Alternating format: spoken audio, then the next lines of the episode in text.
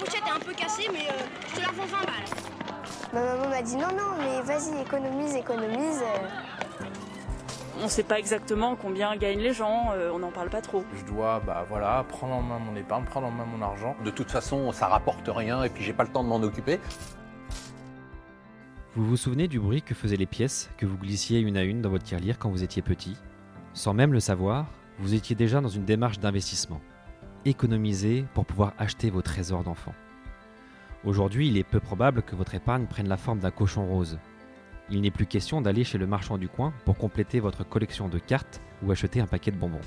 Aujourd'hui, on vous parle de plan d'épargne, de private equity, d'assurance vie, d'immobilier, de livret A, PEA, SCPI et d'autres sigles plus ou moins obscurs. Parce que je suis convaincu que l'épargne peut être simple, plus proche de notre réalité et en accord avec nos choix du quotidien et de nos convictions, et qu'il est possible d'allier performance et sens, je vous propose d'écouter Matière Lire, le podcast qui fait résonner votre argent dans le bon sens. Je suis Alexandre Toussaint, fondateur de Baltis Capital, et vous écoutez Matière Lire. Toutes les deux semaines, je rencontre des experts qui nous aident à dénicher des idées d'épargne qui nous ressemblent vraiment. Ils nous donnent des conseils simples, clairs, transparents pour enfin passer à l'action. Et à la fin de chaque épisode, ces experts nous dévoilent ce qu'ils ont dans leur tirelire. Bonne écoute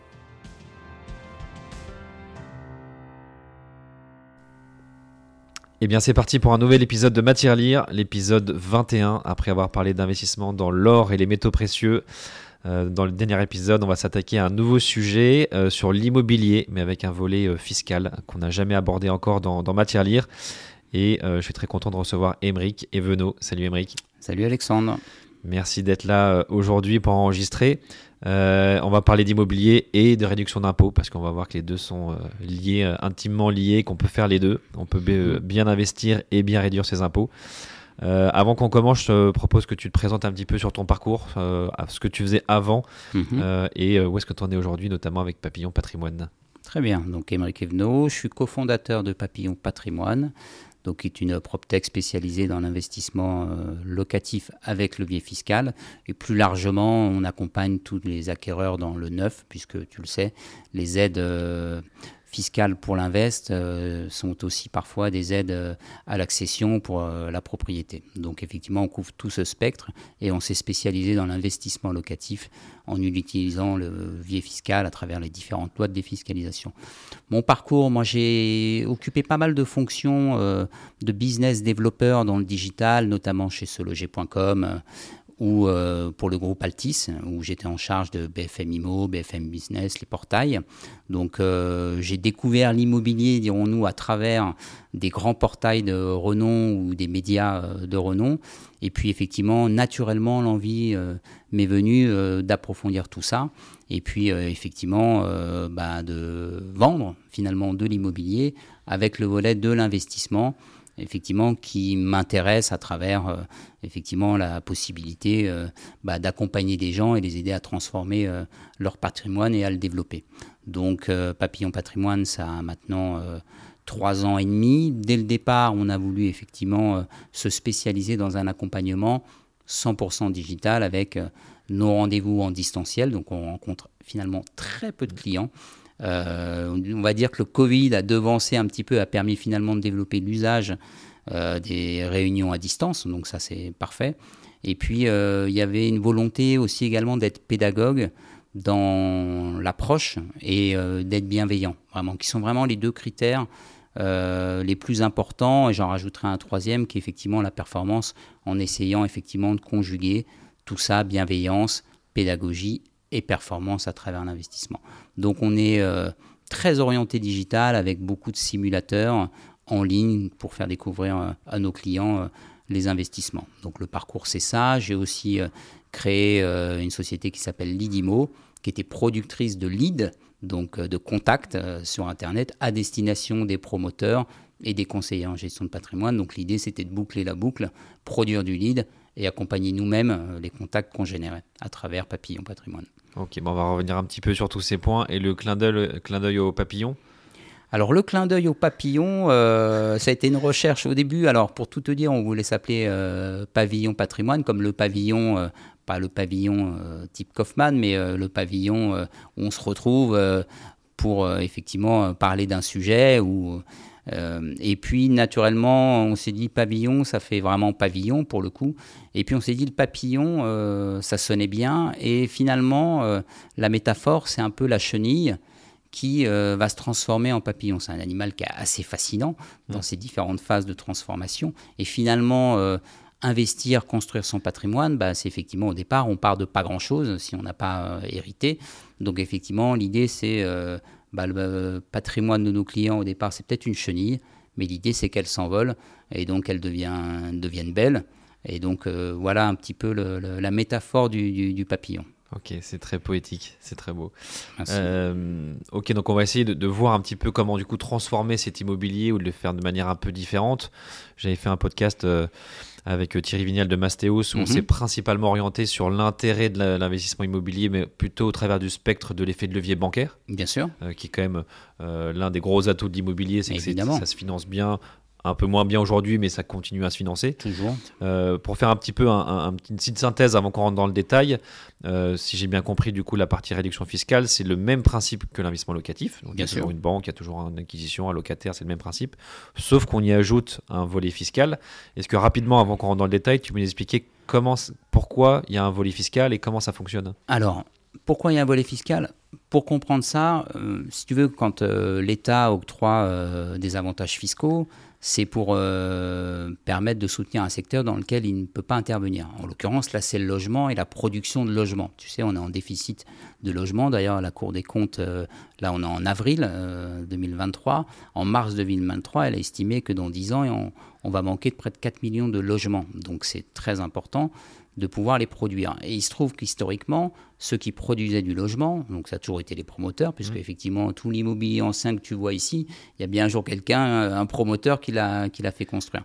Et donc pendant des années, les institutionnels, donc euh, assureurs, banques, euh, fonds, euh, finançaient finalement la production de logements, au sens qu'ils achetaient en bloc à des promoteurs des logements et puis ils mettaient euh, derrière des locataires dedans. Donc ils trouvaient du rendement. Et ça, jusqu'à la fin des années 80, début des années 90, ça fonctionnait. Et puis à un moment, ils ont déserté ces institutionnels ce secteur-là au profit effectivement de la mondialisation, de l'immobilier tertiaire, de milieux de bureaux sur lequel il y avait des meilleurs rendements. Et finalement, sur le plan législatif, c'était moins compliqué qu'avec des locataires qui sont super bien protégés.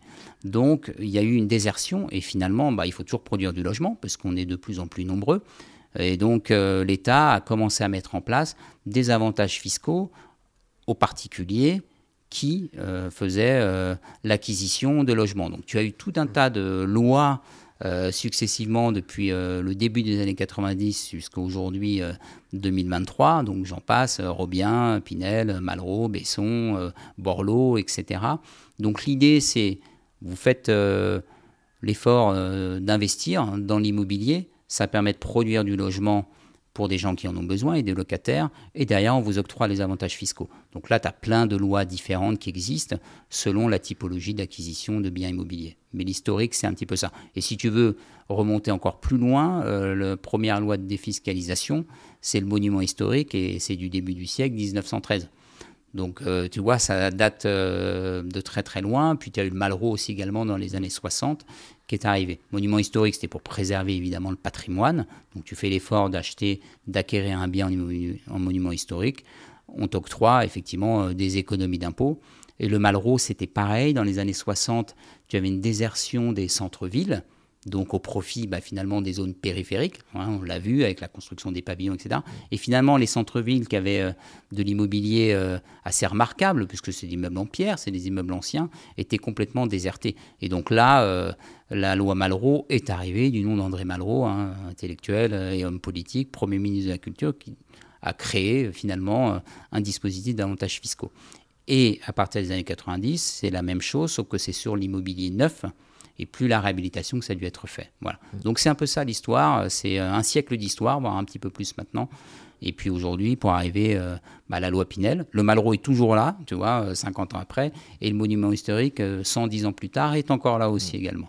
Donc c'est ça l'immobilier avec des fiscalisations. D'accord. Donc en fait, c'est, si j'essaie de résumer, hein, c'est l'État qui intervient indirectement pour soutenir une industrie qui, qui produit qui du produit pas assez, en tout cas pas assez de logements. Bah, en tout cas, elle pour produire du logement, il faut des acquéreurs derrière. Et si tu veux, les promoteurs, ils se retrouvent quand même face à des contraintes de normes euh, de plus en plus drastiques, puisque tu sais, il y a des enjeux aujourd'hui de, de climat, de production d'énergie euh, donc euh, qui est très coûteuse, donc il faut en produire de moins en moins, voilà, d'impact carbone. Donc on met des normes très importantes aux promoteurs.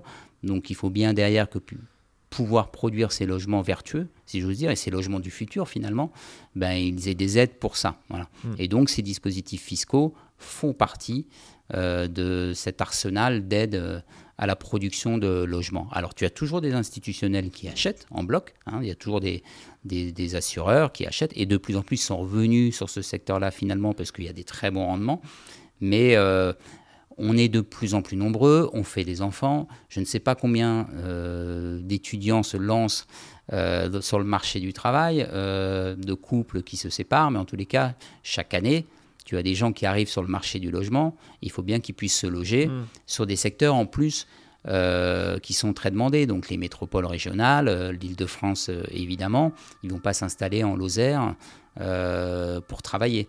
Donc il faut produire du logement sur des secteurs définis. Et en fait, quand tu regardes la carte du logement en France, tu te rends compte que peut-être il y a, en termes d'urbanisation, il y a peut-être 15% de la France qui est urbanisée.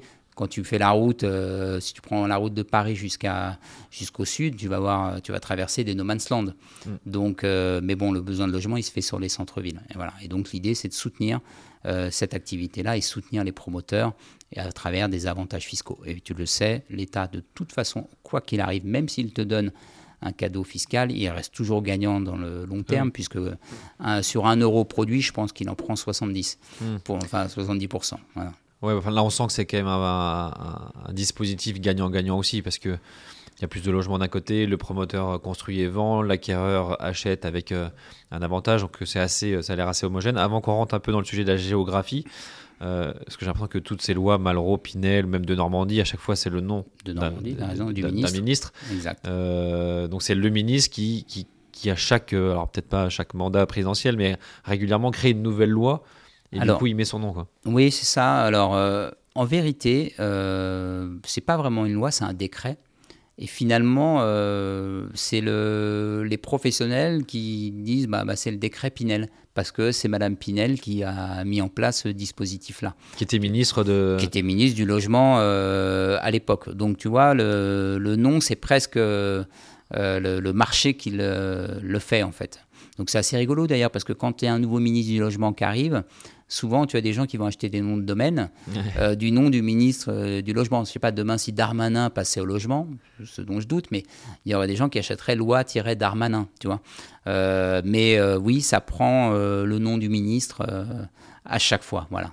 D'accord. Et a priori, enfin, on ne sait pas de quoi l'avenir sera fait, mais c'est-à-dire que dans les prochains mandats, il y aura toujours d'autres dispositifs pour accompagner assez largement l'immobilier euh, dans, le même, dans le même, la même lignée de ce qui est actuellement. Oui, et puis de toute façon, il y avait déjà un besoin euh, de, de- Il y a un manque de logement qui est évident. Alors, il y a plusieurs outils hein, pour pouvoir euh, créer du logement. Déjà, c'est de libérer du foncier. hein. C'est que les mairies fassent l'effort de libérer de plus en plus de foncier. Donc, c'est toujours un petit peu compliqué avec les maires parce qu'ils n'aiment pas forcément libérer du foncier parce que effectivement, il va y avoir un chantier, ça va déplaire aux riverains et peut-être à euh, à ses électeurs. Mais euh, là, euh, pour le coup, euh, il faut toujours trouver des ressources parce qu'on manque de logements. Et donc l'État interviendra. Là, le Pinel, en l'occurrence, s'arrête fin 2024. En tous les cas, c'est comme ça que c'est annoncé. Mais tu te rends bien compte qu'au-delà de l'enjeu de production de logement, euh, il y a un enjeu de produire du logement qui soit vertueux sur le plan euh, de la performance énergétique. Et on se rend compte aujourd'hui, à travers les passoires thermiques, euh, c'est 40% du parc immobilier, les passoires thermiques. Donc c'est-à-dire que tu as les logements classés euh, euh, FG, c'est 40% du parc. Donc soit tu le rénoves totalement, mais ça ne suffira pas parce que de toute façon, tu n'as pas assez de logements, soit tu produis des logements qui consomment deux, trois fois moins que les précédents. Et tout l'enjeu, c'est ça, produire du logement pour y habiter, pour y vivre confortablement, et surtout pour avoir des économies d'énergie et d'émissions de euh, CO2 également. Voilà. Donc effectivement, le Pinel s'arrête. La suite, moi, je ne la connais pas, mais j'ai du mal à imaginer que si tu ne fais pas un soutien, ou si tu ne proposes pas quelque chose, c'est pas l'État qui va financer Mmh. la production de 500 000 logements par an parce que c'est pas son job. Et on se rend compte que c'est le genre de choses qu'il sait pas faire euh, l'État. Quand il s'agit de, de créer des entreprises, c'est pas son métier. Ouais. Voilà. Donc effectivement, il y aura certainement autre chose. Euh, là, on est en avril 2024. Euh, on est sur un 23, marché ouais. euh, 2023, pardon.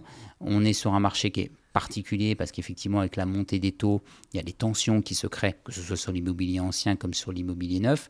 Donc, on n'est pas à l'abri, j'ai pas de boule de cristal, mais qu'il y ait des annonces dans les quelques semaines qui arrivent euh, pour pouvoir soutenir la production de logements. Tu vois. Hmm. Donc, on va voir. On, Oui, on enfin, reste vigilant et, et attentif. On peut raisonnablement penser que l'État, euh, d'une manière ou d'une autre, continuera à soutenir la profession. Après, est-ce que ce sera plutôt sur du neuf? Est-ce que ce sera plutôt sur de l'ancien à rénover Peut-être ou les deux? Euh, Ça sera les deux. Alors, je te dirais que le... de toute façon, il faut produire plus de logements. Donc, réhabiliter l'ancien, c'est très bien, mais il va falloir, de toute façon, il manque des logements. La Cour des comptes le dit. Et puis, le bilan, euh, quand on regarde, c'est-à-dire que l'État, euh, ce que coûte le logement à l'État, en gros, c'est autour des 40 milliards d'euros par an pour soutenir le, logement. Alors là, il y a les promoteurs, mais il y a plein de choses dedans. Et le- ce que ça rapporte en recettes fiscales, c'est plus de 80 milliards. Donc le solde, il est positif pour l'État. C'est un solde de 40 milliards. Donc il n'y a aucune raison qu'il s'arrête de soutenir un, se- un secteur qui lui fait rentrer en rentrée fiscale près, de, près du double. Tu vois. Donc euh, il y aura des choses, c'est sûr. Ok, bah, j'ai bien compris en tout cas le, le- le pourquoi de ça existe déjà, première étape. Si on rentre un petit peu, on essaie d'un peu de, de descendre un peu la cascade. euh, en termes de géographie, euh, c'est quel type de bien et surtout, euh, est-ce que c'est tous les biens neufs en France ou est-ce qu'il y a des régions, des villes ou des tailles de villes minimum?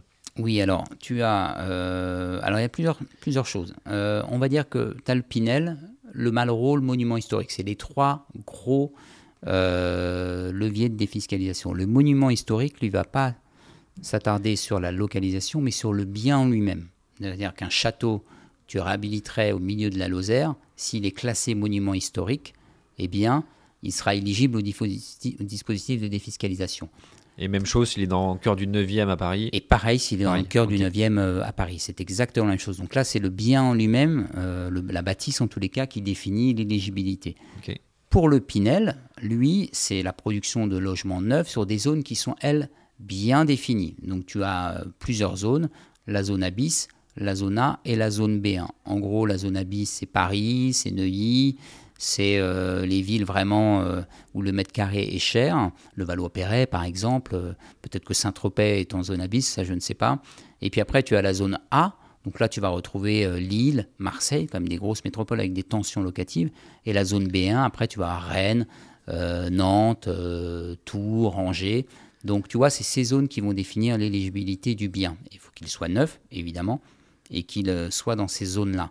Et ensuite, euh, pour euh, le Malraux, tu as à peu près 70 secteurs sauvegardés, c'est des secteurs prioritaires. Donc souvent, ça va être des centres-villes. À Bordeaux, ça va être le centre historique, par exemple. Là, l'immeuble, s'il est réhabilité de A à Z, il est éligible à la loi Malraux. Si tu es à Paris, bah, tu vois, ça serait dans le Marais, par exemple. S'il y a un immeuble qui est réhabilité, il serait éligible à la loi Malraux. Donc là, c'est une sectorisation encore plus drastique que le Pinel, puisque là, on est vraiment sur le cœur de centre-ville ancien. Ok. Et donc là, sur la, sur la partie Pinel aujourd'hui, euh, du coup, quelles sont les, les, euh, les catégories de, de villes qui sont éligibles? Alors, l'Île-de-France est quasiment éligible dans son entièreté. Lille, Nantes, Rennes, Tours, Angers, Marseille, Bordeaux, Lyon, Toulouse, le Pays Genevois, Montpellier, euh, le Pays Basque, par exemple, Caen, toutes les métropoles régionales, en fait, vois, les grandes agglomérations, elles sont éligibles. Alors, Quand j'entends, quand je te parle de ces villes-là, évidemment, les villes qui gravitent autour de la métropole sont éligibles également au Pinel. Donc il y a une cartographie qui est bien spécifique. Sur le site de Papillon, on a effectivement euh, la zone Pinel par ville. Donc tu peux regarder, tu tapes le nom d'une ville et tu verras si elle est éligible au Pinel. Mais par exemple, si tu as un immeuble neuf qui se construit à Alençon, une promotion immobilière, bon, Alençon n'est pas en zone, euh, même pas en zone B1, ça être en zone B2, bah, ce n'est pas éligible. Et puis tu as des villes qui sont sorties du dispositif Pinel il y a quelques années. Par exemple, je te parlais de Niort, qui est comme une grosse ville finalement. Bah, cette ville-là n'est plus éligible au dispositif Pinel puisqu'elle était en zone B2 et que au fur et à mesure on a rendu plus drastique la localisation et l'éligibilité au dispositif. Donc ça il faut regarder et parfois il y a des décrets préfectoraux qui vont permettre d'avoir euh, euh, une ville qui n'était pas classée finalement en zone Pinel. Elle va être Pinel parce qu'il y a un décret qui estime que bon, on a quand même là besoin de logements, on en manque. Tu vois, sur Niort, il n'est pas interdit que le préfet décide de dire bon, ben, cette euh, Niort est à nouveau éligible au Pinel, j'ouvre une ZAC, je crée des logements et puis j'ai des investisseurs. Tu vois. Donc, Donc, ça- euh, en fait, une ville peut sortir du dispositif si éventuellement euh, il y a eu assez de construction, assez de livraison de. Oui, alors tu, elle peut sortir du dispositif, mais tu vois des villes comme Nantes, comme Lille, comme Rennes, elles sortiront jamais du Ok. dispositif parce que de toute façon, en- tu es en déficit de logement, quoi qu'il arrive. Tu vois. C'est pour ça que tu as des gens qui font de la colocation, ils sont cinq dans un logement. Euh, c'est pour ça que ça manque de logement. Et finalement, plus tu produis de logements, plus il y a d'offres, bah, moins euh, les prix montent euh, finalement. Tu vois Donc ça, c'est aussi le, ce qu'il y a de vertueux, c'est que plus tu as de logements, euh, les prix baissent. Plus la zone est limitée, ben, plus ça monte, Voilà, tout simplement. Ouais. Ok, donc effectivement, il faut bien se renseigner sur la, sur la ville. On peut les voir sur, euh, sur le site de Papillon Ouais, Patrimoine pour sûr. vérifier en tout cas. euh, Oui, et puis après, tu as des villes qui vont être euh, plus attractives que d'autres. Tu sais, les métropoles, elles se transforment. Il y a des projets de transformation euh, pour chaque métropole, des nouvelles gares, de nouveaux accès au TGV, tout un quartier qui se réhabilite, une grande entreprise qui s'installe. Tu vois, ce matin, je regardais un, pour un de nos clients euh, qui cherche sur Nantes. Donc, euh, je regarde un petit peu tous les projets. On a des outils pour ça. Et puis, tu vois, je vois qu'à côté d'un projet, il y a Doctolib qui s'installe. 750 collaborateurs, je sais plus, plus 5000 ou 6000 mètres carrés de bureaux. Donc tu vois, quand ces gens-là s'installent, etc., donc c'est des collaborateurs qui vont devoir aussi se loger derrière. Donc il faut regarder les projets qui vont être structurants pour la, la commune. Amiens, par exemple, en 2025, tu as la liaison TGV. Ça fait 30 ans qu'ils attendaient une liaison TGV, ils l'ont. Rouen, en 2030, 2032, tu auras une toute nouvelle gare qui te amènera de Paris à, à Rouen en, en 40 minutes.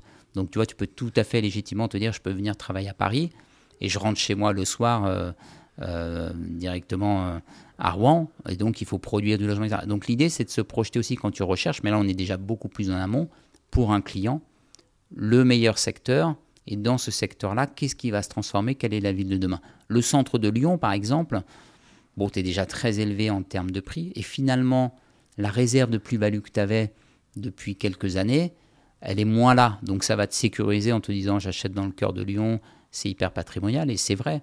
Mais où tu vas faire le gap le plus important? Sur un secteur en pleine transformation où le prix au mètre carré n'est pas encore trop élevé, ou un secteur qui est déjà hyper mature? Tu vois, là, je te donne un exemple. Paris, on est à 10, 11 000 du mètre. Bah là, il y a de la tension, donc ça baisse un petit peu. Il y a encore des secteurs qui montent malgré la hausse des taux, tu vois. Donc, il faut savoir regarder un marché, l'étudier et savoir quelle est la réserve de plus-value parmi toutes ces villes-là. Voilà. Et ça fait partie de notre job de se renseigner sur les projets structurants de ces métropoles de demain pour pouvoir accompagner nos investisseurs sur des super projets. hmm. Non, mais c'est c'est bon à savoir parce que j'avais moi un peu l'image du Pinel qui était réservé plutôt à des petites villes, euh, justement pour les aider à se développer et pas forcément Paris, Lille, euh, Marseille ou Nantes. ouais. Donc, Ah euh, non, non, non. Et puis surtout, même, je te dirais... que ça, gros- l'était plus. J'avais l'image que ça l'était plus parce qu'il y avait suffisamment et qu'il fallait soutenir les plus petites villes qui attiraient un petit peu moins les, les promoteurs. Oui, mais là aujourd'hui, les métropoles régionales, elles attirent de plus en plus à la faveur Et du naturellement, télétravail ouais. et naturellement. Et tu as, si tu veux aujourd'hui, dans du neuf euh, à Tours, qui est à une heure de Paris, tu as des T3 à 210, 220. Bon, bah t'es en Ile-de-France. Euh, je suis Mm. même pas sûr dans le 93, t'es un T2. Tu as un petit T2 dans un secteur moyen. Donc tu vois, quel est, quel est l'enjeu derrière? Est-ce que tu as envie de t'installer dans un T2 à 250 ou tu dis bah, pour le même prix, même pour 260, j'ai un T4 avec un parking en sous-sol dans du neuf. Mm. Donc tu vois, ces choses-là, il faut les regarder. Et la réserve de plus-value, à mon avis, elle est plus là que sur des T2 à 220, 230. Tu vois. Mm. Si on rentre justement un petit peu dans la- dans l'actif immobilier, euh, est-ce que c'est forcément un appartement ou ça peut être une maison? Et est-ce que y a, ça peut être n'importe quel prix euh, sur Alors- le, le prix de l'actif? Fut un temps, tu pouvais acheter une maison en Pinel. Ça, c'est fini. Il n'y a, plus de maison euh, Pinel. À un moment, tu pouvais acheter une maison et la mettre en location. Si elle était neuve, aux dernières normes, elle était éligible au Pinel. Maintenant, c'est cantonné à l'immobilier. Peut-être que ça reviendra, parce qu'effectivement, là, il y a une crise de la construction de maisons neuves. Mais les maisons, si tu réfléchis sur le plan écologique, etc., c'est pas ce qu'il y a de C'est mieux. une catastrophe écologique. ouais. Ouais, c'est c'est une catastrophe écologique. Il y a une grosse emprise. euh, et donc, effectivement, c'est pas le modèle qui est recherché. Donc, ça m'étonnerait qu'on soutienne ça, même si le désir de vivre dans une maison, euh, pour euh, les gens, est toujours important. et c'est toujours certainement un plaisir. Moi, j'aimerais bien avoir une maison dans Paris avec un beau jardin. Bon, il n'y en a pas beaucoup. Mais effectivement, ça m'étonnerait On peut qu'on pas se- tout avoir, mais On peut pas tout avoir, mais effectivement, euh, non, ça reste cantonné aujourd'hui euh, aux appartements. aux appartements, ouais, pour le coup. Ça, c'est clairement euh, indiqué, c'est appartement, collectif, Ouais, en alors copro. c'est exactement copro, collective. Il faut alors pour l'éligibilité, puisque tu me demandais, on a parlé de la zone géographique évidemment. Il faut qu'il soit évidemment euh, bâtiment basse consommation, soit RT 2012, soit réglementation environnementale 2020, puisque c'est la nouvelle euh, réglementation qui est encore plus drastique. Il faut que le logement, il n'ait jamais été occupé. D'accord? Donc il faut qu'il soit neuf. Il n'est pas obligé d'être sur plan. Tu peux être livré d'un logement. À partir du moment où il n'a pas été occupé, dans l'année d'après la livraison, il est éligible au, au dispositif de défiscalisation. Et donc c'est vraiment là, ce qu'on appelle, je sais pas si on peut appeler ça comme ça, mais la première main, quoi. C'est le Oh, premier. euh, Exactement. C'est tu rentres dans le logement, euh, c'est le premier locataire. Alors après, il y a des contraintes hein, sur le, comment dire, des contraintes, en tout cas des obligations sur ton loca- sur le Pinel. Tu dois le conserver au minimum 6 ans. euh, tu dois le mettre en location, tu as des plafonds de loyer, tu as des plafonds de ressources pour tes locataires, etc. Donc il y a tout quand même toute Mm. une mécanique derrière à respecter pour pouvoir profiter finalement de l'avantage fiscal euh, donné. Mais c'est premier locataire ou c'est euh, où le premier locataire peut déjà être arrivé? Alors, non, c'est toi qui dois. Enfin, s'il est arrivé, déjà, si quelqu'un a mis un locataire dedans, tu sais qu'il y a un bail d'un mois ou. Enfin, il y a un bail euh, de. Pardon, c'est un bail d'un an. Donc, euh, bien, sauf si la personne est restée. Non, non, c'est au premier. La première personne, s'il a déjà été occupé, déjà loué, c'est fini. D'accord. C'est pour ça que je te dis un mois, parce qu'effectivement, tu te dis la personne peut sortir au bout d'un mois. Mais bon, une fois que quelqu'un est rentré dans un logement neuf, je te le dis qu'en général, il ne bouge pas. Il y a très peu de, de, de, de, rotation locative sur du neuf pour des raisons objectives, c'est que c'est plus confortable. Tu as un parking en sous-sol, tu as une résidence qui est close, sécurisée, t'entends pas ton voisin, tes charges de copro sont faibles, et en plus, euh, tes charges même d'énergie sont faibles. Dans le neuf, aujourd'hui, tu ne chauffes plus. C'est-à-dire qu'il faut vraiment qu'il fasse moins 15 dehors pour chauffer un logement. Et aujourd'hui, même dans du neuf, tu as, euh, s'il fait chaud dehors, très chaud, la chaleur ne passe pas non plus. Mm. Tu vois C'est-à-dire qu'effectivement, maximum dans le logement, il, peut faire jusqu'à 26 degrés, mais c'est vraiment en période de forte canicule. Mais si tu as fermé les volets, etc., il fait frais chez toi. Donc euh, c'est un confort aussi. L'idée aussi, au-delà de la production de logements vertueux et de produire pour euh, loger les gens, il y a aussi des notions de confort qui sont très importantes dans les normes. On veut aussi que les gens habitent pas des, des passoires thermiques euh, froides, bas de plafond, etc. Donc euh, l'idée, c'est aussi ça, d'avoir des logements confortables pour le futur, avec des extérieurs, des parkings en sous-sol, ce genre de choses. Ok.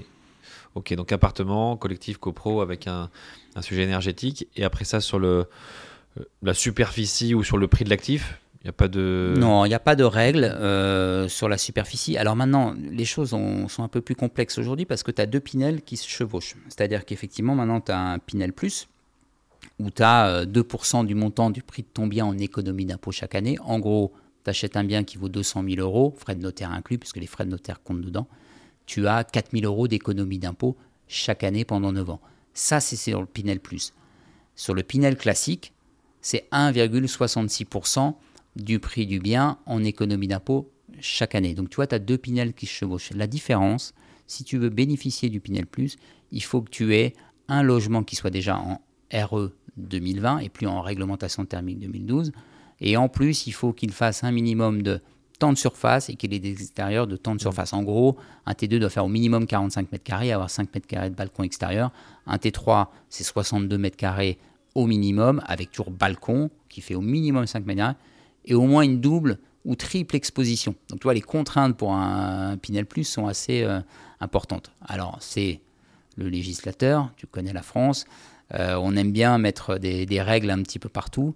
Ces choses-là vont peut-être bouger finalement parce qu'effectivement on se rend compte qu'en ayant baissé le Pinel classique au profit d'un Pinel Plus où il y a très très peu de logements, bah, finalement tu n'as pas d'activité. Et malgré tout, produire du logement, il y a de la TVA, c'est 20% de TVA, c'est de la taxe foncière pour l'avenir, c'est des recettes fiscales que l'État n'aura pas. Tu vois Donc effectivement, c'est pour ça que je te disais tout à l'heure, euh, on est en avril euh, 2023, les choses vont peut-être euh, bouger euh, sur ce plan-là. Voilà. Ok, et sur le Pinel Plus, ça veut dire que c'est les.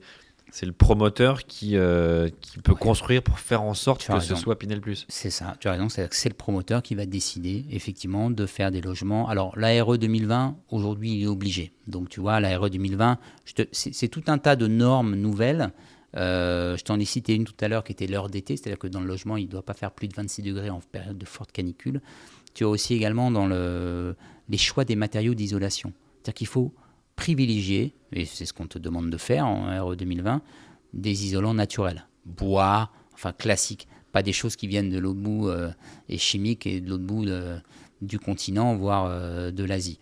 Donc tu vois, toutes ces normes-là, on leur demande de faire ça, c'est toujours pareil. Il faut que le logement soit production d'énergie positive, c'est-à-dire sur les parties communes, effectivement, qui produisent sa propre énergie, panneaux solaires, euh, pompes à chaleur géantes, etc. Donc il y a des normes bien bien spécifiques. Donc déjà, il faut qu'ils soient RE 2020, mais là, ça va être le cas. Mais ensuite, par contre, c'est des T2 de 45 mètres carrés et des T3 de 62. Donc T2 de 45 mètres carrés, c'est toujours plus cher qu'un T2 de 38. Tu le sais, il y a 7 mètres carrés d'écart. Donc effectivement, c'est le promoteur qui va décider. Donc on impulse à travers ces lois aussi le fait qu'on veut des logements plus grands, avec plus de, de- de lumière à travers ces triples expositions, mais il faut que le promoteur suive, tu vois. Ouais. Et ils vont pas forcément toujours suivre, parce qu'ils se disent c'est peut-être plus facile de vendre un 38 mètres carrés en T2 qu'un 45 mètres carrés avec 5 mètres carrés de balcon qui coûtera de toute façon plus cher. Oui, après il peut se dire aussi si c'est éligible au Pinel Plus, je peux le revendre un peu plus cher parce que l'acquéreur Je- final aura un peu plus de Je- dispositifs. Alors oui, je le revends plus cher, mais il faut que je puisse le financer aussi. euh, Enfin, il faut que mes acquéreurs soient là pour pouvoir euh, l'acheter. Nous, si tu veux, quand on fait une recherche pour nos clients, on sait qu'il y a ces deux dispositifs-là. Ce sur quoi on va s'attarder, super si vous avez le Pinel Plus, mais si c'est pour un Pinel Plus qui est mal placé par rapport à un Pinel normal qui est beaucoup mieux placé avec une meilleure disposition du logement, on va plutôt privilégier le Pinel normal. On considère l'avantage fiscal qui n'est pas neutre, puisque c'est un vrai avantage fiscal. hein. Sur un bien à 250 000 euros, tu récupères quand même 5 000 euros d'économie d'impôt chaque année pendant 9 ans. Donc c'est quand même 45 000 euros d'impôt que tu n'aurais pas, eu- t'aurais pas économisé si tu n'avais pas fait le dispositif. Et ça vient combler souvent 4 à 5 mois de mensualité euh, de crédit hein, dans, dans- dans- dans ton année. hein. Donc euh, ça n'est pas neutre, mais on s'attarde d'abord sur la qualité du projet. C'est d'abord ce qu'on recherche, un bon rendement, un bon emplacement, un bon promoteur. Et ensuite, la défiscalisation, elle sera là quoi qu'il arrive. C'est le modèle. Donc, on va chercher d'abord de l'immobilier et de l'emplacement parce que c'est ce qui compte. Ouais, ouais, comme tu dis, bah, ça reste de l'immobilier, donc euh, qui dit immobilier dit euh, emplacement, euh, Emplacement, qualité de l'immeuble, enfin. voilà. les emplacement, emplacement, emplacement. Ouais, Souvent, ouais. c'est ce qu'on dit, les trois, les trois critères. Ok, et si on rentre un petit peu du coup sur le sujet bah, du coup fiscal, euh, donc on a bien compris la ville, l'appartement, qui est éligible à ce dispositif? Est-ce que c'est tout le monde ou est-ce qu'il faut certains euh, Bah montants de revenus ou autres? Est-ce qu'il y a des Oui, alors, ce qui va. Faut que, déjà, la première des éligibilités, je veux dire, c'est la capacité de financement. C'est le taux d'endettement, finalement. Toi, tu peux investir si tu as un taux d'endettement qui te permet. Il faut que la banque puisse t'octroyer un prêt, Hmm. la première des choses. Donc, il faut que tu aies suffisamment de latitude financière pour pouvoir emprunter. mais, mais je peux le faire sans banque aussi. Alors, tu pourrais le faire sans banque en mettant 200 000 euros euh, sur la table. Mais ça ne sera pas forcément toujours une bonne idée. Oui, Dans le sens, est-ce qu'il n'y a pas d'histoire d'âge ou de euh, Non, il n'y a pas. nationalité, euh, résident fiscal ou autre Non, il n'y a pas, ce- non, il y a pas ces histoires-là. Alors, il faut être, effectivement, faut payer tes impôts en France, sinon il n'y a pas d'intérêt à avoir du levier fiscal. Ouais. Ça, c'est sûr, mais tu peux faire un investissement Pinel sans être français. hein, tu vois, avec une carte de séjour, une carte de, enfin, ou si tu travailles depuis 10 ans, etc. y C'est pas un sujet. Il faut un minimum d'impôts parce que, effectivement, euh, si tu payes euh, euh, 2000 euros d'impôts, si je dois te trouver un bien immobilier qui te permet de défiscaliser 2% du prix du bien, il faut que je te trouve un bien immobilier à 100 000 euros dans du neuf en Pinel. Il n'y en a pas. Donc c'est pas là-dessus que je vais me rediriger. hein. Mais je t'inviterais plutôt à faire un PER, euh, Ouais. par exemple, pour pouvoir. Parce que ça, euh, ça se, comment on appelle ça? Ça peut pas se reporter l'année suivante? Non, tu vas pas reporter. euh, c'est chaque année le montant du prix du bien en économie d'impôt. Si tu l'as pas, il n'y a pas de, y a pas de report. Ok. Tu perds ton avantage fiscal, effectivement. Ensuite, quand tu vas aller vers des personnes qui vont commencer à payer 10, 15, 20 000, 30 000, 40 000 euros d'impôts, bon, bah, ton Pinel, il va pas être toujours efficient. Pour une raison simple, c'est que si tu es sur ces montants d'impôts, souvent, tu vas être sur des tranches marginales d'imposition à 41, voire 45 Et donc, le Pinel, ça faut bien le comprendre, c'est de la location nue. C'est pas du meublé. Donc, tu achètes un Pinel, tu vas le louer nu. Et tu sais, quand tu fais une location nue, ta déclaration euh, de fiscalité foncière chaque année, tu mets en face de tes recettes, qui sont uniquement les loyers, tes charges. Alors, les intérêts d'emprunt, euh, la taxe foncière, les charges de copro que tu ne récupères pas de ton locataire, euh, les assurances locatives, euh, etc., etc. Donc, comme tu es en location nue, tu ne peux pas profiter du régime meublé où tu amortis euh, quasiment euh, 100% euh, de tes recettes. Donc il faut être attentif parce que quelqu'un qui a 45% de TMI, dès que tu lui donne 1000 euros de bénéfices fonciers, il a 450 euros d'impôt.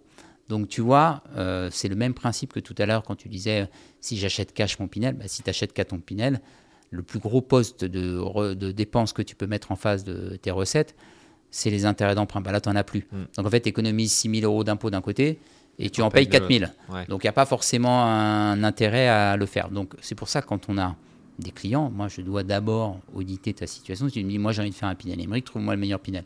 Ok, ça je sais faire. Par contre, d'abord on va regarder en détail Ouais, c'est ça. Ouais. comment tu veux le faire. Et souvent, ce- le, le, le Pinel a été décrié, pas tant le Pinel que plutôt les dispositifs précédents, pour des raisons objectives. Par exemple, je pense au Robien, où tu pouvais acheter du neuf n'importe où, tu avais droit à la défiscalisation, c'était un peu n'importe quoi, parce que si tu achetais à 50 km de Lille, bon, ouais, pas forcément les locataires toujours dedans.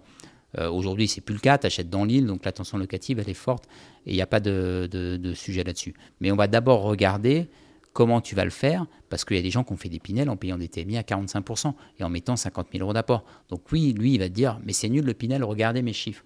Ah oui, mais monsieur, c'est pas ça qu'il fallait faire. Vous auriez plutôt dû vous diriger vers un Malraux, voire du monument historique, effectivement, où on aurait défiscalisé beaucoup plus, et vous n'auriez surtout dû pas mettre d'apport, tu vois. Et pour certains qui ont des revenus euh, importants, eh ben, tu peux faire un Pinel pendant 6 ans, par exemple, donc tu as 6 ans de défisque, et puis ensuite tu bascules sur un régime meublé à l'amortissement, parce que la magie de ce truc-là, c'est que tu peux faire du Pinel, et tu peux ensuite basculer en meublé. Donc ça, ça marche parfaitement. Tu as pris de la défiscalisation pendant 6 ans, tu es sur du neuf, tu n'as pas de travaux ni rien, tu passes en meublé, il n'y a aucun sujet, tu continues à faire ta location pendant 10 ans, 15 ans. Le temps du je fais de la défisque pendant 6 ans, 9 ans, et je revends après, il est révolu. Personne fait ça. Et pour des raisons objectives, c'est qu'effectivement, ton Pinel, il a 9 ans, ton logement. Donc il n'y a pas la copropriété qui va voter les travaux faramineux. Ton logement, il est en DPE A ou B.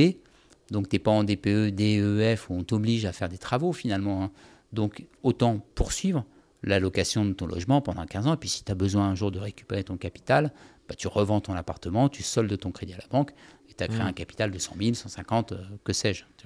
Bah, c'est sûr que ça, ça pourrait être problématique si euh, effectivement euh, le dispositif durait 9 ans et que tout le monde revendait au bout de 9 ans. Parce que dans ce cas-là, dans une, dans une même copro, tu aurais 20 ou 15 appartements à vendre dans Ouais, le même temps. c'est ça. Et En gros-.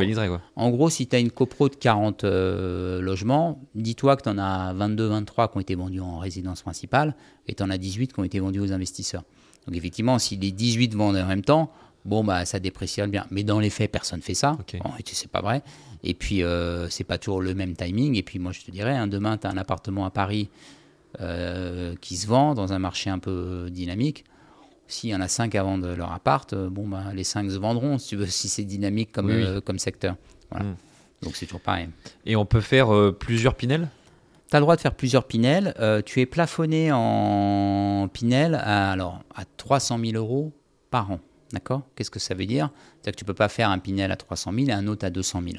Donc tu dois faire un Pinel une année à 300 000, l'année suivante 200 000. Ce qui compte, c'est la date d'acte qui va figer ton, euh, ton Pinel. Si tu actes en 2000, tu peux réserver deux logements, hein, il n'y a pas de souci en Pinel, mais il faut que tu actes en 2023, par exemple, le premier qui vaut 300 000 et tu peux acter le second qui vaut par exemple 200 000. Pourquoi je te limite à 500 000 euros? C'est que le Pinel, il fait partie du plafond des niches fiscales. C'est-à-dire que tu ne peux pas défiscaliser plus de 10 000 euros en France. Donc c'est Sauf- 500 000 en tout, en fait. Bah oui, c'est C'est 500 pas 000 par euros, an, puisque c'est en 2% tout, de ouais. 500 000, effectivement, tu arrives sur euh, 10 000. D'accord. Donc il y a déjà une limite par année, 300 000 euros maximum de Pinel euh, par année, et 200 000 euros et, cin- et 10 000 euros de niche fiscale, donc qui te cantonne à 500 000 Mhm. euros de Pinel. Voilà. Et ça, j'imagine que ça se cumule avec les autres réductions fiscales? Le, Alors- on parlait du PER, et enfin ça, ça- Oui, c'est au global. alors il y a des. Ce qu'il faut regarder, c'est que tu as plusieurs avantages fiscaux qui sont plafonnés. Il y en a qui font partie du plafond des niches fiscales, d'autres non. Donc ce qu'il faut regarder, c'est si ton autre défiscalisation fait partie du plafond des niches fiscales. Par exemple, si tu as des gardes d'enfants qui génèrent du crédit d'impôt, etc., ça fait partie du plafond des niches fiscales. Donc tu ne peux pas cumuler, si tu as, je ne sais pas, admettons que tu aies 8000 euros de dépenses euh, de niche fiscale, enfin de, de crédit d'impôt suite à tes gardes d'enfants parce que tu en as 7, etc. Bon, bah, si tu veux un Pinel à 6000, tu n'as plus le droit qu'à 2000 euros de niche fiscale, d'accord? Et puis après, il faut regarder, euh, comment dirais-je, le, si tu as déjà des revenus fonciers, tu sais que tes revenus fonciers génèrent déjà de l'impôt, et ça, c'est déductible, effectivement, à travers le Pinel, on peut réduire ton impôt, etc.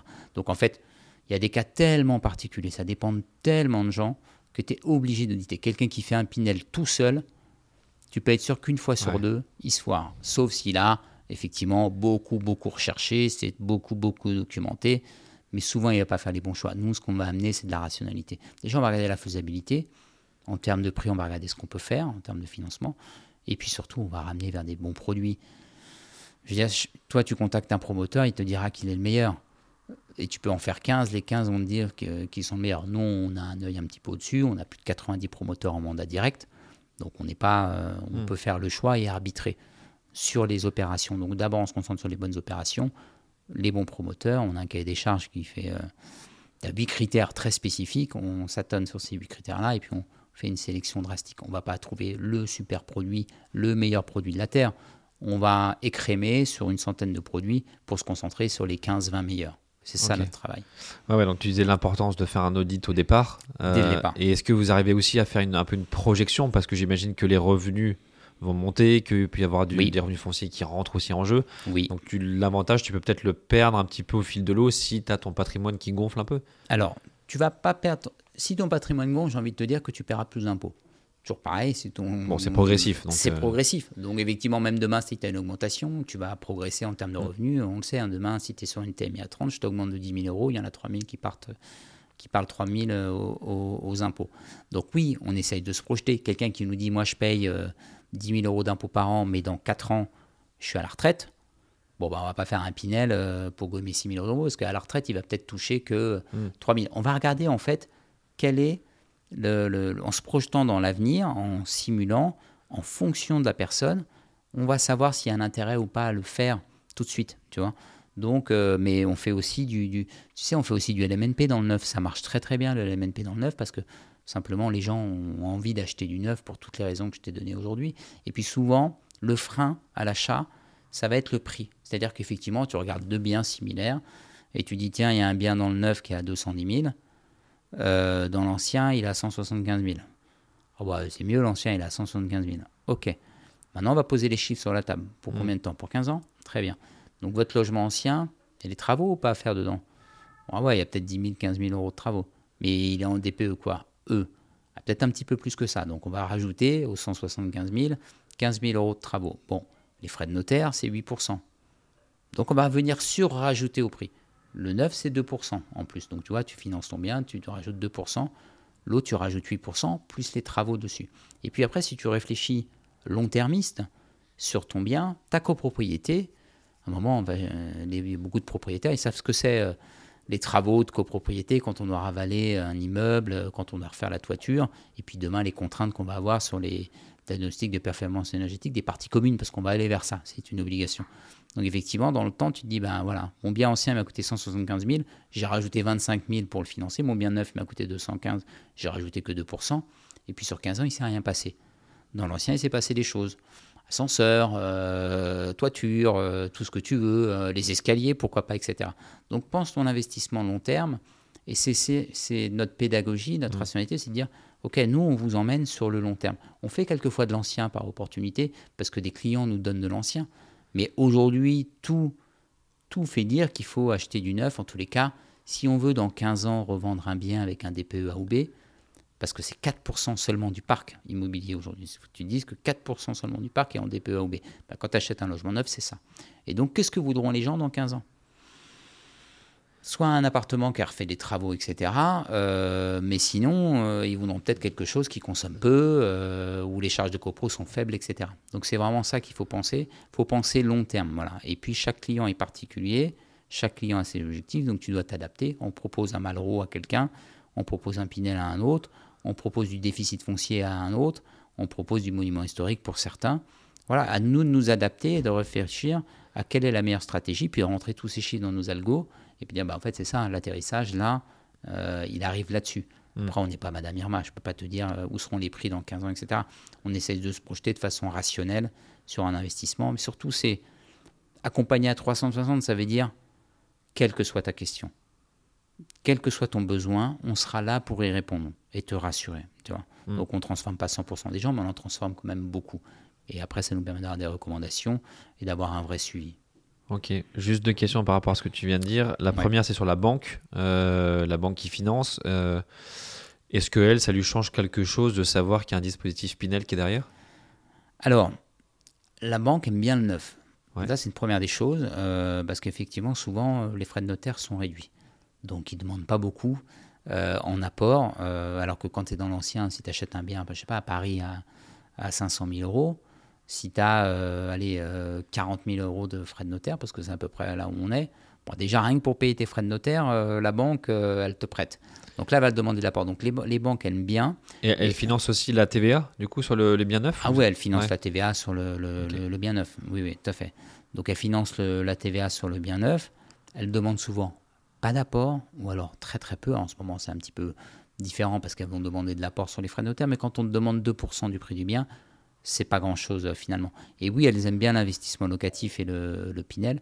Certaines banques, mais là tu sais, ça dépend des, des- des banques, vont considérer effectivement l'avantage fiscal comme une recette supplémentaire dans le calcul du taux d'endettement. Mais tout le monde ne le font pas. Après, les normes de la HCSF, le Conseil à la sécurité financière, c'est lui qui dicte le là euh, pour l'investisseur.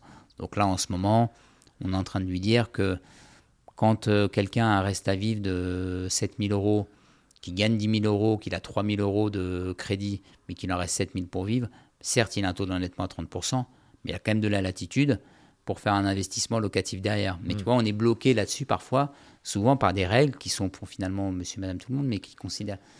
Bon, quelqu'un qui a 2000 euros de, de revenus et qui a 800 euros de crédit, bah ouais, lui, effectivement, le reste à vivre n'est pas suffisant pour faire un investissement locatif. Quelqu'un qui a 10 000 euros de revenus, qui a seulement 3 000 euros de crédit, il a de quoi faire quand même derrière. Il est capable de soutenir un effort d'épargne de 200 euros par mois avec ce qu'il a. Donc les banques aiment bien le, le- le neuf, aiment bien le, le neuf pour ces raisons-là, c'est que ça, pour le coup, c'est un peu une autoroute. Donc oui, elles sont assez friandes de ça. Et sur les conditions, c'est les mêmes en termes de taux et de durée Ouais, c'est exactement les mêmes. C'est les mêmes conditions que dans l'ancien. C'est même souvent, je te dirais, que dans le locatif, elles sont euh, parfois elles demandent des taux plus importants que sur l'accession à résidence principale.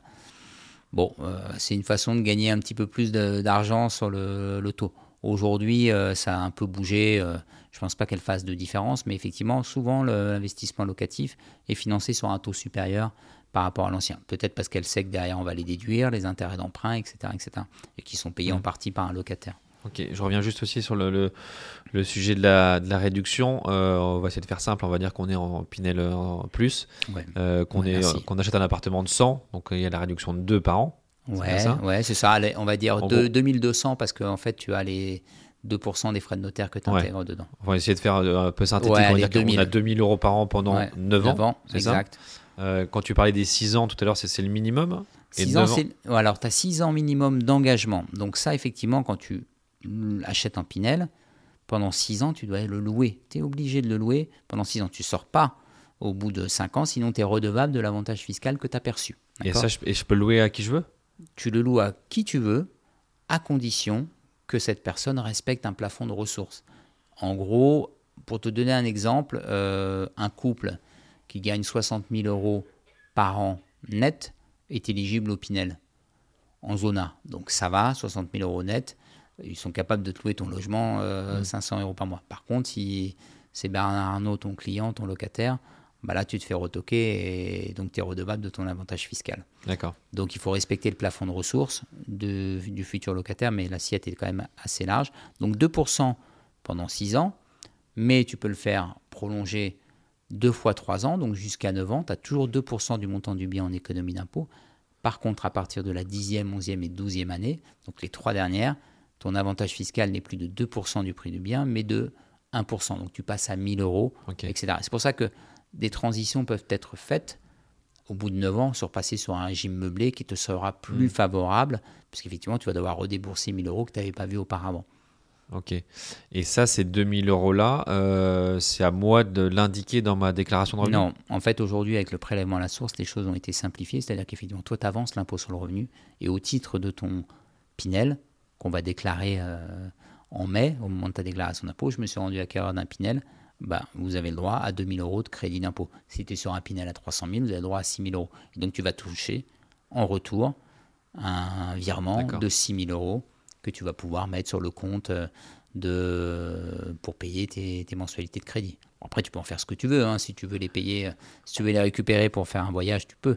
Mais l'idée, c'est quand même que ça vienne financer ton crédit. Mais on te rend l'avantage comme du crédit d'impôt. C'est du crédit d'impôt, le Ouais, Pinel. ok. Hyper pratique. Et tu as parlé aussi tout à l'heure de la notion de simulateur.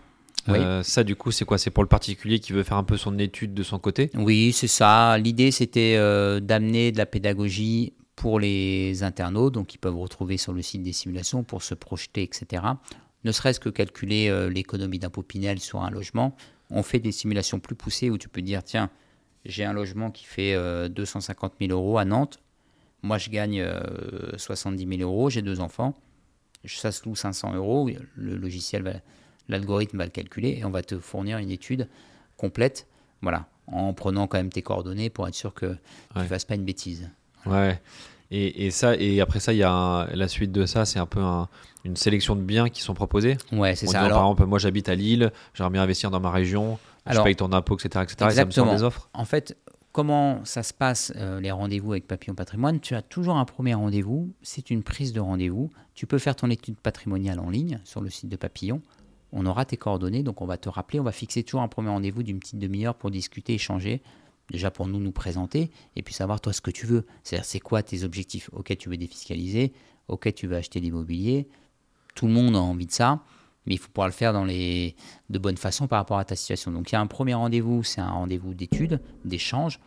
Tu as un second rendez-vous où là, une semaine après, dix jours après, on va rentrer dans la pédagogie et la stratégie. Donc une pédagogie pour t'expliquer comment on travaille, comment marche l'immobilier et l'investissement, et la stratégie adaptée pour toi par rapport à ta situation. Donc on va se projeter avec des chiffres sur 10 ans, 15 ans, avec des stratégies. Donc on va valider des chiffres.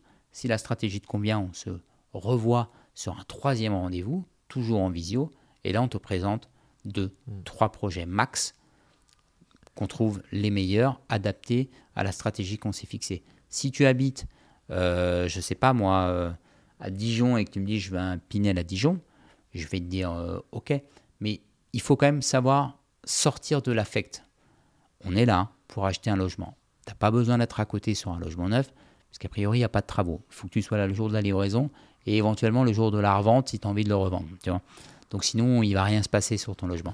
Donc, si ta zone, c'est l'île, on va essayer de rechercher ce qu'il y a le meilleur sur le secteur, mais on va pas s'exonérer si on a une super OP, euh, je ne sais pas, à Rouen, avec un super prix canon euh, du promoteur et des remises, de te proposer celle-là. Après, tu arbitreras, tu choisiras. Disons qu'on va te shortlister deux, trois produits qu'on trouve très bons. Voilà, Ouais. C'est ça qui est important.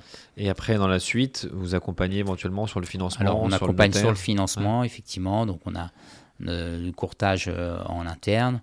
On accompagne également jusqu'à chez le notaire. Évidemment, on t'accompagne le jour de la, de la signature chez le notaire. On t'accompagne aussi également avant la livraison, parce que souvent, un bien neuf, tu vas attendre deux ans avant d'être livré. Tu vois, en tous les cas, c'est à peu près le, euh, le temps voulu. Donc, le jour de la livraison, on t'accompagne aussi également, parce que l'idée, c'est que tu as un gestionnaire qui soit déjà prêt. Pourquoi? Parce que tu as tes clés qui sont remises, on vérifie que tout soit bien livré, tout soit nickel, la levée des réserves, et ensuite il y a un gestionnaire qui est là, qui a pris les clés et qui fait visiter euh, le lendemain. L'idée c'est que ça aille super vite. Donc oui, c'est un accompagnement en trois temps premiers, et ensuite on t'accompagne sur la meilleure stratégie de financement. Tu le disais tout à l'heure, quelqu'un qui a mis 50 000 euros euh, sur un Pinel à la porte, je t'avais dit, ça sert à rien en fait, c'est pas nécessaire parce qu'on est en location nue. Donc je vais te dire tout de suite, non, on va faire, si on peut faire du 110%, on fait du 110%, Hmm. etc. Il n'y a pas besoin de mobiliser ta trésorerie. Donc effectivement, financement, gestion locative, livraison. Et puis éventuellement, bascule sur un régime en meublé au bon moment, au bon timing. Ok, tu as juste une question là. Tu disais euh, que ça- la construction peut durer du coup deux, deux ans jusqu'à la Ouais. Pendant cette période-là, l'intérêt fiscal il continue? Enfin, il commence ou il commence à la, à la il commence- location Alors en fait, il commence à la, exactement, tu as raison, il commence un an après la livraison en réalité. Pourquoi? Oui, c'est l'année d'après quoi. Voilà, c'est l'année suivante. De toute façon, tu avances ton impôt. Donc, effectivement, ton économie d'impôt, elle sera sur l'année de ta livraison, puisqu'effectivement, euh, c'est là où tu payes de l'impôt. Mais l'économie d'impôt, elle arrivera plus tard. Donc, c'est qu'une question de timing en fonction de la livraison, si c'est en, en janvier ou en juin, parce que tu vas déclarer euh, soit Ouais. en mai. Tu déclares en mai, finalement, ton, ton bien. Donc, c'est ça qui va jouer sur le timing de l'économie d'impôt. Donc, c'est pas une économie d'impôt immédiate, c'est une économie d'impôt qui arrive dans deux ans. Ouais. Donc, et, et il les faut- 6 ans, ils démarrent par contre quand ça commence. Ouais, il démarre quand Pas- ça commence. quand- Voilà, il démarre à la location. Pendant deux ans, il va rien se passer. finalement que de ne payer l'assurance emprunteur, parce que quand tu sors de chez le notaire, même si ton bien est livré dans deux ans, tu es déjà propriétaire. Potentiellement, tu pourras même revendre ton bien, si tu veux. Donc, euh, tu vas payer l'assurance euh, décès invalidité classique pendant les deux années. Si tu choisis une franchise partielle, bah, tu vas payer une partie des intérêts d'emprunt le temps de la construction. D'accord Une partie des intérêts d'emprunt en fonction de l'état d'avancement des travaux. Alors c'est technique, mais plus le chantier avance entre les terrassements, les fondations terminées, le terrassement, le premier étage, le cinquième étage, la toiture, on va faire des appels de fonds. Comme toi, tu as financé ton bien, la banque a payé, toi, ton crédit n'a pas encore totalement démarré. Soit il démarre un peu et tu payes les intérêts d'emprunt sur euh, euh, les montants libérés, ou soit tu choisis une franchise totale et tu ne payes rien pendant deux ans, si ce n'est l'assurance des annuités. Et quand démarre le prêt, c'est là que commencent tes mensualités de crédit, enfin quand démarre la livraison, même un mois après, quand ton locataire t'a payé ton premier loyer. Donc ça, c'est des stratégies de financement qu'il faut bien étudier, réfléchir en fonction notamment de la durée de livraison. Si tu as deux ans et demi de livraison, et ça arrive, bon, bah, tu n'as peut-être pas intérêt à faire tout de suite une, une franchise euh, euh, partielle parce que ça va te coûter en trésorerie. En fait, en gros, c'est à toi d'arbitrer en fonction de ce que tu veux. Soit tu libères de la trésorerie maintenant, soit tu vas devoir la financer plus tard. Ok. Et j'imagine qu'il y a assez peu d'appartements qui sont euh, euh, livrés dans les prochaines semaines ou prochains mois. On arrive en fin de programme. C'est peut-être pas les meilleurs en tout cas qui Alors, restent. En ce moment, il se trouve que tu n'auras peut-être pas du deux ans, mais il se trouve qu'effectivement, avec les taux d'intérêt qui sont montés, a des gens qui ont du mal à financer leur logement. Et donc, souvent, un promoteur, entre une réservation, il peut se passer six mois avant d'avoir le financement d'un bien. Donc, le promoteur, il va te dire stop, euh, bon, rendez le bien parce que ça sert à rien, il n'est pas capable de le financer.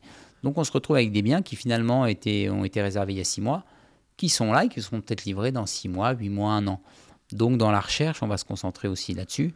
Mais le bien et l'emplacement sera toujours le critère premier. Je préfère un super emplacement, même si c'est livré six mois plus tard, qu'un emplacement tout de suite, euh, mais qui est, livré, qui, est, qui est moins bien, qui est moins bien. Tu vois. Non, mais en tout cas, c'est bien de le rappeler que ça reste, ça reste de l'immobilier, donc il faut penser immobilier et que le côté fiscal, c'est pas un bonus, mais ça vient étape 2. Étape 1, c'est bien investir On au bon on- prix, ouais, au bon en fait, en gros, c'est de se dire ça, je l'ai, je sais, il est là. Hmm. D'accord? Donc maintenant, je me concentre d'abord sur l'immobilier. L'avantage fiscal, je l'ai, effectivement. Et donc, euh, euh, c'est penser long terme, mais ça reste de l'investissement locatif. On fait de l'immobilier, le levier bancaire est le même. Finalement, la différence avec l'ancien, c'est que tu n'as pas de travaux, euh, donc pas de surprise pendant 15 ans.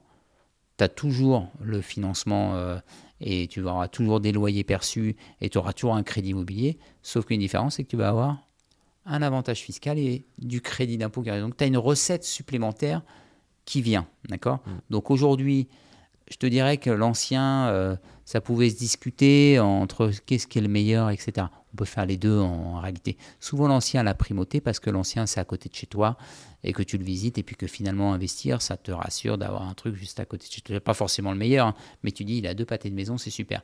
Quand tu as été investisseur immobilier et que tu as des locataires dedans, tu le sais très bien, on ne va jamais dans le logement. Il nous appartient plus, il nous appartient euh, chez le notaire, mais c'est quelqu'un qui fait sa vie dedans. Et finalement, j'y passe pas, j'ai pas besoin de lui mettre une laisse euh, au- au- autour de moi.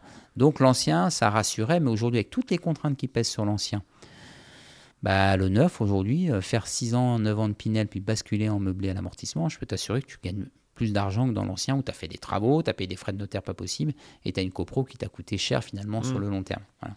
Donc c'est vraiment un arbitrage. Mais les deux sont faisables. Je ne pense pas qu'il faille les opposer. Il faut juste étudier la meilleure des stratégies.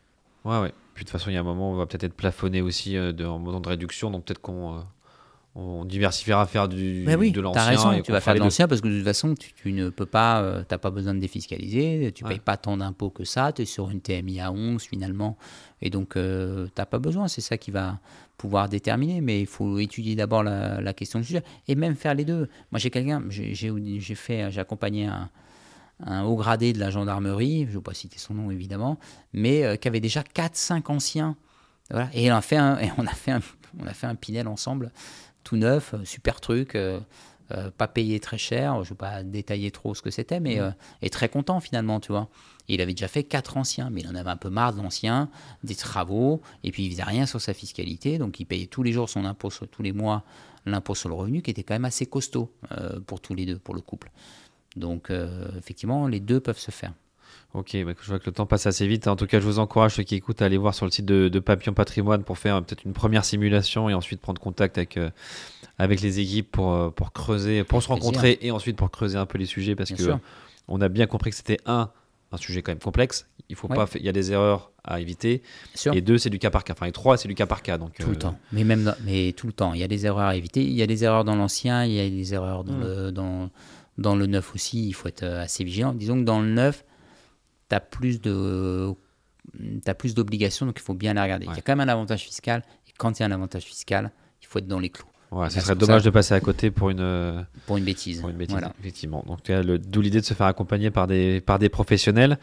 Et dernière question que je vais te poser, qui est un peu la question traditionnelle euh, du podcast, c'est de savoir un petit peu ce que tu as toi dans ta tirelire. Alors, dans ma tirelire, euh, évidemment, un, un peu d'immobilier. euh, voilà, euh, première des choses. J'ai, oui, CPI, euh, assurance vie, évidemment, mais c'est marrant parce qu'elles sont toujours corrélées à de l'immobilier. Donc, SCPI, nécessairement, c'est de l'immobilier. Et même mon assurance vie, elle est corrélée à de l'immobilier. C'est donc vraiment quelque chose auquel je crois. euh, et puis après, effectivement, euh, euh, bah, tu sais, quand tu crées une boîte et que tu es chef d'entreprise, tu essayes de la valoriser. Donc, ça fait partie un peu de ma, ma tirelire.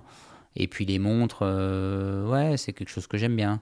C'est un dada que j'aime bien. Tu vois, on a commencé, avant d'enregistrer le podcast, on a commencé un peu à parler des montres et Oui, vrai. on aurait pu faire, je pense, un épisode aussi sur Ah les oui, montres. je pense que je pourrais faire un épisode aussi sur, sur, sur les montres. Mais bon, pour le coup, là, j'en vends pas. Mais oui, ça, je connais ça euh, aussi par cœur. Mais c'est d'abord et avant tout le plaisir. C'est-à-dire que j'achète pas des montres pour faire des plus-values. J'achète des montres parce qu'elles me plaisent. Et comme je connais les modèles qui peuvent potentiellement faire de la plus-value ou sur le long terme qui seront recherchés, bah, évidemment, j'hésite pas à, à les acheter. Voilà. Donc, euh, dans ma tirelire, j'ai euh, j'ai quelques montres. Voilà Ok. mais que je garde, donc je les revends même pas. Et puis si un jour j'ai envie d'acheter, euh, je sais pas moi, une voiture de collection, peut-être je me dis, ah bon, bah peut-être deux, trois montres, ça suffit, tu peux en revendre une, quoi. Ok, bah, tu pourrais écouter l'épisode qu'on a fait euh, avec Car Jagger sur l'investissement dans les voitures de collection aussi. euh. Super. Alors, il y a aussi un épisode sur les montres d'ailleurs avec euh, Pascal Paul de Chronos euh, 360 Oui, qui est effectivement, enfin, qui est un super sujet de, de l'investissement plaisir. C'est quand même deux Totalement. mots qui, pour Bien beaucoup sûr. de personnes, n'ont pas, ne peuvent pas se connecter alors qu'en fait, ça Alors peut le- que- on peut le faire assez facilement d'ailleurs. Ouais. Mais ce qui, ce qui effraie les gens dans les investissements, type euh, toutes sortes d'investissements, c'est de la peur de se tromper finalement. Peur d'acheter la montre qui va pas bien ou peur d'acheter la voiture de collection qui est, qui est nulle et qu'on aura mal acheté. Donc c'est pour ça que souvent, très souvent en tous les cas, au départ, si tu n'as pas le background, euh, bah, vaut mieux te faire accompagner quel que soit le sujet, que ce soit en investissement comme en montre. Après, la montre, si tu, même si tu fais une erreur parce que tu l'achètes trop cher, en tout cas, si elle te fait plaisir, que tu la trouves bien, c'est déjà ça. Bien sûr. C'est comme euh, le euh, vin, c'est euh, Évidemment. les, les euh, goûts de chacun sont différents. Les goûts de chacun sont différents et puis il y a plein de choses qu'on achète finalement qui sont assez chères hein, euh, et qui, quand tu sors de la boutique, euh, valent euh, moins cher. Mm. Donc euh, faut pas non plus, euh, il faut se faire plaisir aussi quand on va dans un super restaurant euh, gastronomique. C'est le plaisir qu'on en a de l'instant et c'est les souvenirs qu'on garde. L'argent, euh, l'argent s'oublie. Voilà. Ouais, on investit sur, euh, sur soi-même. Ouais. Ça marche. Ok, Mike, bah écoute, merci beaucoup pour euh, tous ces éclairages, qui était un sujet qui, qui est quand même complexe à aborder, mais je trouve Ouais, que. Tu peux en faire deux heures. Ah ouais. Euh, mais je trouve que, enfin, la conclusion de tout ça, c'est qu'il faut vraiment se faire accompagner. On n'a pas le choix, sinon, euh, hein, je pense qu'on va passer beaucoup de temps et on va finir par mal le faire, donc on aura tout perdu. c'est exactement Donc, ça. euh, un sujet complexe, précis et assez méticuleux. Donc euh, voilà, f- Papillon permet notamment d'accompagner ceux qui veulent se lancer euh, dans, la- dans cette réflexion-là. Donc euh, merci pour euh, toutes tes réponses, tes éclairages. C'était, je trouve, hyper clair. Je te remercie beaucoup. Et puis euh, j'espère que ça a plu à tout le monde et que euh, certains vont commencer à, à- à faire, euh, à jouer avec le simulateur qu'il y a sur, sur votre site. Avec En plaisir. tout cas, merci et puis euh, sûrement à très bientôt. ouais. À bientôt. Alexandre. Salut, Merci. Merci d'avoir écouté cet épisode de Matière Lire. J'espère qu'il vous a permis de découvrir de nouvelles manières de faire résonner votre argent. Merci à la Dream Team Cosa Vostra qui m'a apporté de précieux conseils pour la production de ce podcast. Et si l'épisode vous a plu, je vous invite à vous abonner sur votre plateforme d'écoute habituelle, à le partager autour de vous et à laisser un commentaire ainsi que 5 étoiles sur Apple Podcast. A très vite pour un nouvel épisode.